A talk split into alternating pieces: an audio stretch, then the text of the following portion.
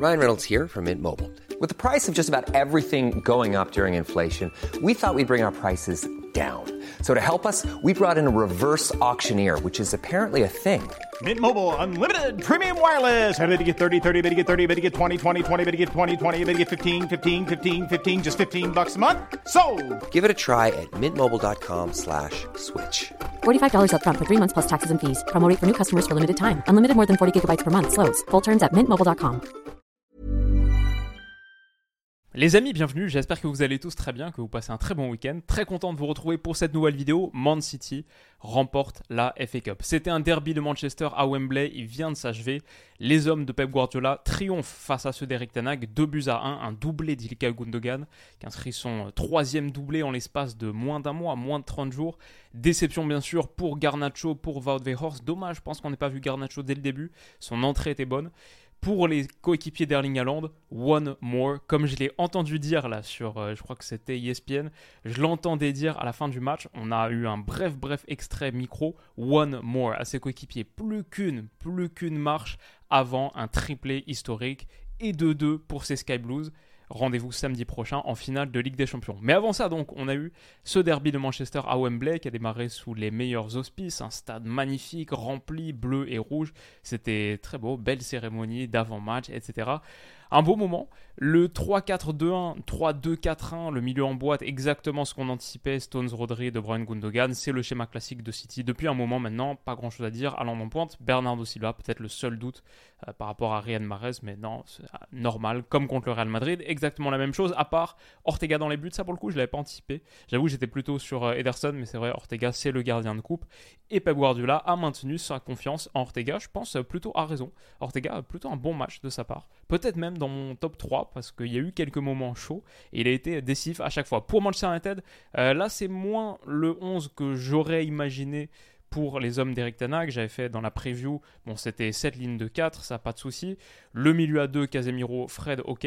Mais j'imaginais plutôt euh, Eriksen dans le, euh, Bruno Fernandes dans le rôle de euh, la pointe haute de ce 4-2-3-1 pour pouvoir mettre un petit peu plus de vitesse sur les côtés. Par exemple, un Garnacho titulaire dès le début. Là, on avait ce milieu à 4 du coup et qui avait pour ambition de protéger la première phase de relance. Alors, ils vont pas réussir à le faire parce que ce qui s'est passé, je crois, la, quoi, la, FA Cup, la première édition de la FA Cup, si je me trompe pas, c'est 1867. Euh, dans ces eaux-là, peut-être 1868 ou 1872, un truc comme ça. En tout cas, c'est une compétition qui dure depuis quoi? 1871 peut-être? Compétition qui dure depuis plus de 150 ans. But le plus rapide de l'histoire en finale de FA Cup, c'était aujourd'hui. Donc un vrai vrai moment d'histoire parce qu'au bout de 13 secondes, sur cette ouverture de Stéphane Ortega, et bah Erling Haaland prend le dessus là à la réception.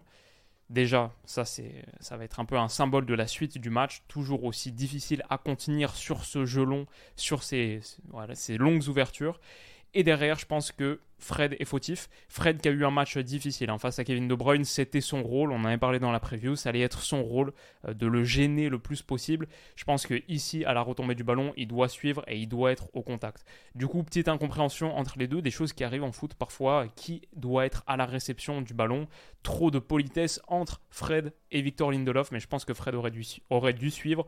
En tout cas, Kevin De Bruyne en profite entre les trois pour être à la réception de ce petit ballon qui, pour l'instant, n'appartient à personne il va aller contester le duel aérien et du coup ça retombe sur Gundogan qui n'a pas été suivi non plus par Eriksen. Il y a peut-être quelque chose à faire là, mais c'est vrai que Casemiro il a été bien déménagé. Normalement on attend Casemiro ici aux côtés de Fred sur ce tandem. Il a été bien déménagé par Erling Haaland et il reste bah, une belle poche d'espace là dont Ilkay Gundogan va profiter maintenant s'il y a but. Si on parle de cette action alors du tout dans ce match, c'est parce qu'il y a le geste technique qui est euh, parfaitement maîtrisé, cette frappe euh, envolée. Eric Tanag la mine des mauvais jours parce que ça commence très très mal. Au bout de 13 secondes, Ilkay Gundogan a ouvert le score. En plus, il y a quelques jours, je, revoyais le but de, euh, de, Mbappé contre Lille là en tout début de saison, à une époque où on tenait un discours, en tout cas le discours général autour du Paris Saint-Germain était bien différent par rapport à aujourd'hui. Mais voilà, bah, un petit peu comme à l'époque au stade de Lille, un but extrêmement rapide marqué par Ilkay Gundogan. Ça fait 1-0. Et derrière, City a quelques occasions en plus sur ce coup franc là, euh, tapé par Kevin De Bruyne. Si vous avez vu le match, peut-être vous vous en souvenez. Rodri qui est au bout, très très bien tirée. Rodri qui est au premier poteau, tête distante, lointaine, mais elle passe à rien euh, du montant. Et du coup, sa réaction là, bah, c'était un peu la mienne aussi, parce que mon prono c'était 1-0 sur ce match, but de Rodri, c'était le, petit truc.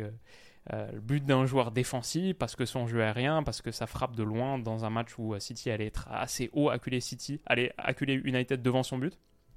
Euh, bon, pas loin. Dommage, dommage pour Rodri. Mais Pep Guardiola peut célébrer, ça c'est bien sûr sa, réaction au moment de l'ouverture du score. Parce que City s'est mis dans les meilleures dispositions. Et alors justement, ce euh, système-là en 4-2-3-1 dont on parlait, Rashford en pointe, et sinon Sancho ici, euh, notre ami Eriksen et Bruno Fernandes là, Sancho, Eriksen, Bruno Fernandes. L'idée, je crois que c'était de bloquer, de verrouiller le plus, le plus possible l'accès à l'axe et à Rodri et euh, John Stones ici, le tandem de ce milieu de terrain de Man City. Euh, ils ont eu un petit peu de mal à le faire au départ. On voit par exemple Kyle Walker là qui trouve un ballon dangereux et la première ligne cassée, City peut se projeter. Bon ça c'est le scénario un peu euh, le pire scénario pour Eric Tanag si sur ta première la première phase, la première passe ta première ligne est cassée de cette manière. Du coup derrière ils vont être beaucoup plus prudents et euh, concentré, je pense. Mais on voit à quel point l'idée, c'était vraiment, il y avait tellement de choses qui se passaient dans euh, cette partie-là du terrain. Regarde City, euh, ils ont des gars sur la largeur, Grealish, ok, le troisième central qui va se positionner là, en l'occurrence Akanji. Mais cette solution-là de jouer côté, c'est uniquement, uniquement pour City si t'as pas fait tout ce qui est possible de faire pour chercher tes joueurs intérieurs avant tout. Et on a vu une construction à la deux, deux euh, Brighton, cette année, ça a été les, maîtres de la patience, simplement attendre que l'adversaire se livre. On va le voir encore plus sur cette image. Voilà. Ça, c'est des moments. Ça, c'est, le football en 2023. Il y a pas mal de séquences de City et de Brighton cette saison qui ont ressemblé à ça.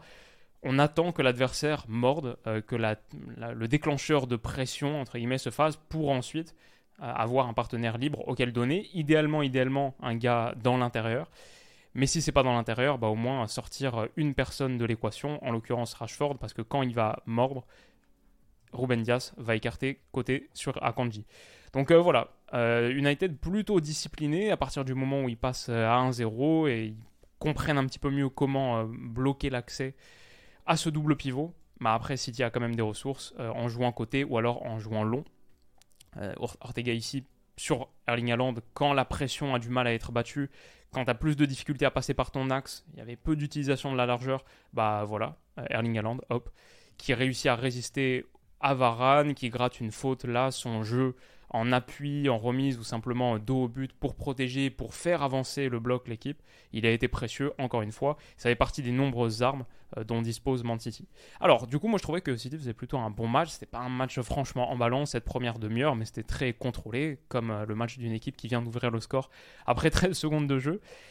Mais United revient dans la partie avec cette main de Jack, Grealish. Il n'y a pas grand chose à dire là-dessus, à part que euh, presque c'est dommage, entre guillemets, que le foot soit devenu ça. Euh, honnêtement, il y a totalement main. Ça, c'est une main euh, totalement 2023. Mais sur une action euh, très très anodine, City encaisse un penalty. United égalise en n'ayant pas montré grand chose sur la première demi-heure, en souffrant un peu. Ils vont rebondir du coup dans la foulée. Mentalement, ça va être un petit peu mieux à un partout. Mais ouais, c'est franchement United qui revient dans le match avec, avec pas grand chose, avec un brin de réussite.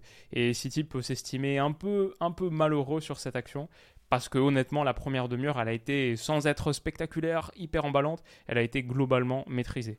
On voit encore une fois ici la construction de City, chercher ce double pivot, euh, Rodri, Stones, Gundogan un petit peu plus haut, De Bruyne qu'on voit pas là dans l'image, le carré magique, le chercher à partir de cette base de 3. Mais United, euh, voilà, très discipliné, mais regardez à quel point il y a de la largeur qui est laissée pour City. Elle est utilisée si c'est s'il faut absolument le faire, mais l'idée clairement c'est de construire avec cette, cette base du double pivot quand c'est pas possible. Kevin De Bruyne qui se déplace sur la largeur, qui utilise souvent cette largeur, qui vient souvent côté pour euh, faire avancer le jeu, bah franchement il le fait très bien parce que sa remise en une touche pour Stones et il peut ensuite s'appuyer sur Stones. Je pense que cette plateforme là du double pivot, elle est pas mal parce que idéalement tu la sers pour ensuite progresser avec juste un contrôle orienté face au jeu, etc. Mais aussi en, appui, euh, elle est utile. Stones, il peut faire ça Kevin De Bruyne s'appuie sur Stones et derrière, euh, bah, cette ligne de 4 là, elle a été un petit peu euh, déstructurée, déséquilibrée et Kevin De Bruyne peut s'infiltrer, tout le bloc d'United qui recule Et avec le premier décalage comme ça qui est trouvé, euh, ouais, je trouvais que dans l'ensemble, City a vraiment mis sa patte sur le match, a eu beaucoup plus du ballon et a mis son impression, sa, sa texture tactique, celle qu'elle voulait imposer, celle que cette équipe voulait imposer à cette partie. Elle a plutôt bien fait. Aussi, je vais dire parce qu'il y a une équipe qui est extrêmement fluide, mobile, qui va un petit peu dans toutes les zones, genre John Stones là. C'est pas la première fois qu'on en parle cette saison, son positionnement dans le demi-espace euh, comme un milieu offensif euh, ou voire un ailier qui est rentré intérieur. Il est très très haut sur certains moments. Et Kevin De Bruyne face à Fred, comme on a dit, Fred qui a eu du mal, franchement, qui a eu du mal à conduire Kevin De Bruyne, même euh, des fautes, peut-être une qui aurait dû être sifflée, on va en reparler. Bah là, Kevin De Bruyne, il réussit à trouver, euh, alors qu'il est en plein déséquilibre, elle n'est pas facile à mettre, il réussit à trouver une passe pour John Stones. Et ce genre de choses, c'est pour moi un des symboles d'à quel point City était supérieur dans sa production. City peut s'estimer malheureux aussi de ne pas bénéficier d'un penalty là, sans doute. Euh, je pense que c'est faute. Hein. Il n'y a pas grand chose à dire si vous avez vu l'action animée. Fred met sa patte, elle fait tomber sa jambe, fait tomber Kevin De Bruyne, il touche le ballon bien après. Mais ouais, ça je pense que c'est faute. L'arbitre ne revient pas dessus. Mais sans doute que City aurait pu bénéficier d'un penalty. Sinon, voilà, comme on en parlait, ça c'est l'action qui va amener au second but. On rentre à, la mi-temps à un partout, donc euh, c'est encore tout à jouer dans ce match. Et United, en ayant résisté, va peut-être pouvoir utiliser cette seconde période bah, pour euh, maintenant montrer un petit peu plus de choses et peut-être euh, l'emporter de manière très surprenante faire vivre une fin de saison compliquée à Man. Bon, Kevin De Bruyne, encore une fois, qui se déplace sur le côté et qui va chercher une solution pour faire progresser le jeu, même quand City réussissait pas à passer par cette plateforme du double pivot, comme on, en a parlé, il y avait des possibilités, il y a beaucoup de variété, je trouve, dans ce jeu de Man. Ça, c'est un truc aussi dont on parle depuis un moment. En tout cas, ici, il va gratter une faute. Euh, belle orientation de corps sur Fred. Il va le battre. Et ce coup franc, il n'est pas anodin parce que taper en retrait là à la 51e minute de jeu, c'est le coup franc qui va permettre à Man City de marquer le troisième et dernier but de ce match par l'intermédiaire d'Ilkay Gundogan. Frappe, reprise de volée après avoir mis celle pied droit quasiment dans la même position. Bah, cette fois, c'est le pied gauche et De Gea, je pense, est fautif. Il réagit assez tardivement. Je pense qu'il est bien masqué aussi quand on voit au départ du ballon là euh, son angle de vue bien bouché, notamment par Akanji ici, euh, Varane sa position. On pense qu'il va, sans doute De Gea pense que le ballon va être dévié par Varane. En tout cas, au moment où il part, c'est trop tard. Le ballon aura le temps de faire trois rebonds, le troisième derrière la ligne de but, mais trois rebonds après cette frappe de Gundogan. Sans doute une erreur défensive sur la, couverture de ce tir. Et ce que je vais dire, c'est que à la fin du match, en vrai, United a eu plus de tirs que City. Mais City, aucun de leurs tirs n'ont été bloqués. Je crois 9 tirs pour City, 0 bloqué. 11 tirs pour United, si je me souviens bien des chiffres, 6 bloqués. La protection de surface de Man City a été bien bien meilleure que celle d'United. Et ça, typiquement, c'est un tir qui doit absolument être bloqué. Euh, peut-être aussi euh, Varane a peur de mettre la main, peut-être pour ça qu'il se retire. Mais ce genre de situation, ça peut pas devenir un tir cadré, ça doit absolument être un tir bloqué. Ça l'est pas. Et j'ai été déçu, je dois dire, d'United sur une chose, même s'ils ont eu des occasions et on va y revenir. Franchement, ça aurait pu faire 2-2 hein. à la fin, ça aurait pu, euh, ce match, il aurait pu aller en prolongation. Je pense que dans l'ensemble, sur la physionomie, United a été en dessous et en dessous de ce que j'attendais personnellement de leur production, c'est-à-dire, comme on en parlait dans la preview, leur capacité à aller chercher le grand espace avec ces ballons longs de Bruno Fernandes. Mais là, alors qu'on en avait mentionné un, c'était vraiment typiquement la même chose, je me souviens plus contre qui c'était. Euh, qu'on avait parlé de ça, bah, c'était contre City aussi, je pense, euh, en Première Ligue, le match qu'il remporte 2-1 euh, en janvier. À l'époque, Casemiro, il avait réussi à transmettre à Bruno ici, juste après la récupération, passe courte, pour que Bruno puisse adresser ce long ballon là euh, d'archer, de, euh, de, sniper dans le dos pour Rashford qui menace cette ligne haute de Man City. Bah là, euh, je sais pas, sais pas pourquoi Casemiro l'a pas mis, il a continué à grimper sans transmettre à Bruno Fernandes. Alors je pense vraiment que c'est ce qu'il aurait fallu faire. Hop, le ballon comme ça et ensuite aller chercher la verticalité. Mais du coup, non, et Erling Haaland se bat bien quand on parle d'attaquants qui défendent, qui font les efforts sans ballon. Bah, franchement, là, très très bel effort.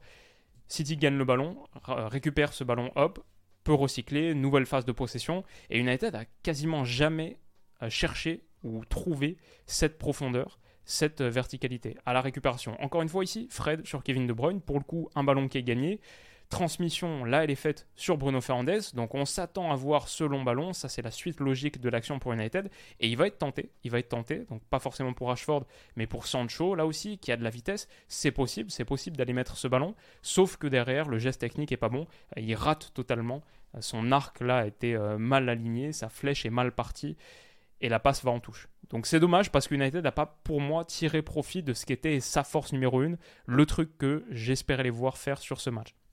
Puis après, comme on a dit, City, ils ont cette polyvalence, cette flexibilité, cette fluidité. Gundogan qui trouve un relais extérieur, Rodri qui peut se décaler, qui peut euh, aller chercher un petit peu plus de largeur là quand c'est bloqué à l'intérieur du jeu. Ça fait un appui pour Gundogan qui va être trouvé hop en 1-2, 1 puis 2. Gundogan, bon contrôle orienté, on ne le voit pas trop sur cette image, mais dans l'ensemble, euh, les actions de City, je pense qu'elles se distinguent par la qualité technique sur le contrôle, c'est toujours dans le sens du jeu, c'est très bien amené.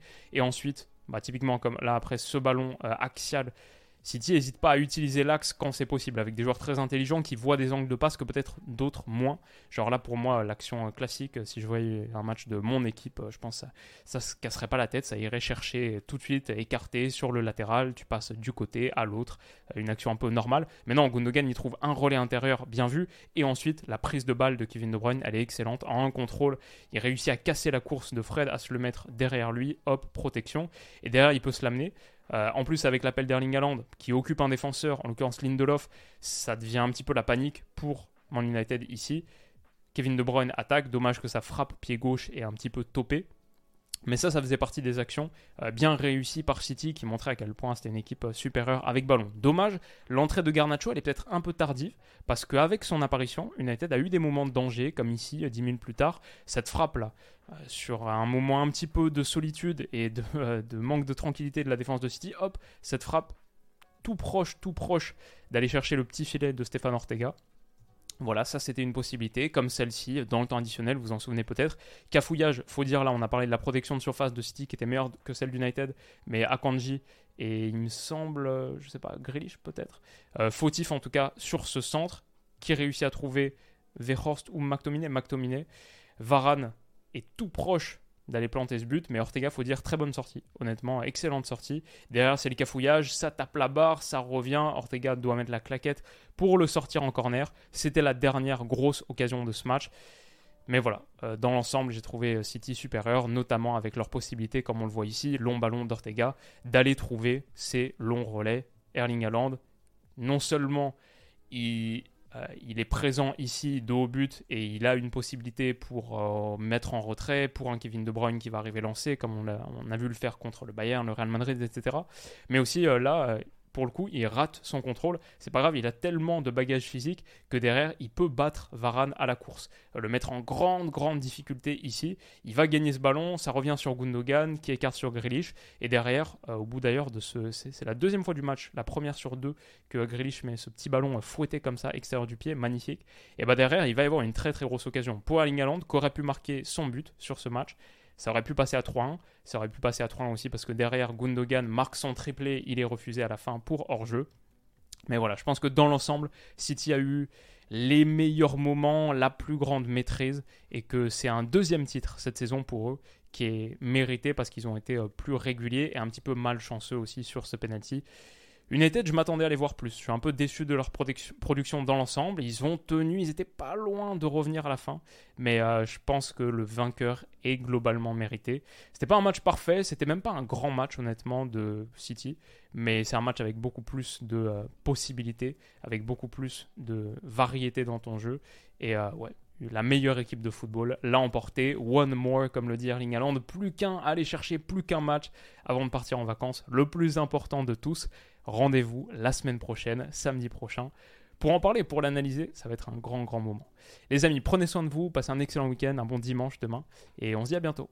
Bisous. Hey, it's Danny Pellegrino from Everything Iconic. Ready to upgrade your style game without blowing your budget? Check out Quince. They've got all the good stuff shirts and polos, activewear, and fine leather goods all at 50 to 80% less than other high-end brands. And the best part? They're all about safe, ethical, and responsible manufacturing. Get that luxury vibe without the luxury price tag. Hit up quince.com slash upgrade for free shipping and 365 day returns on your next order. That's quince.com slash upgrade.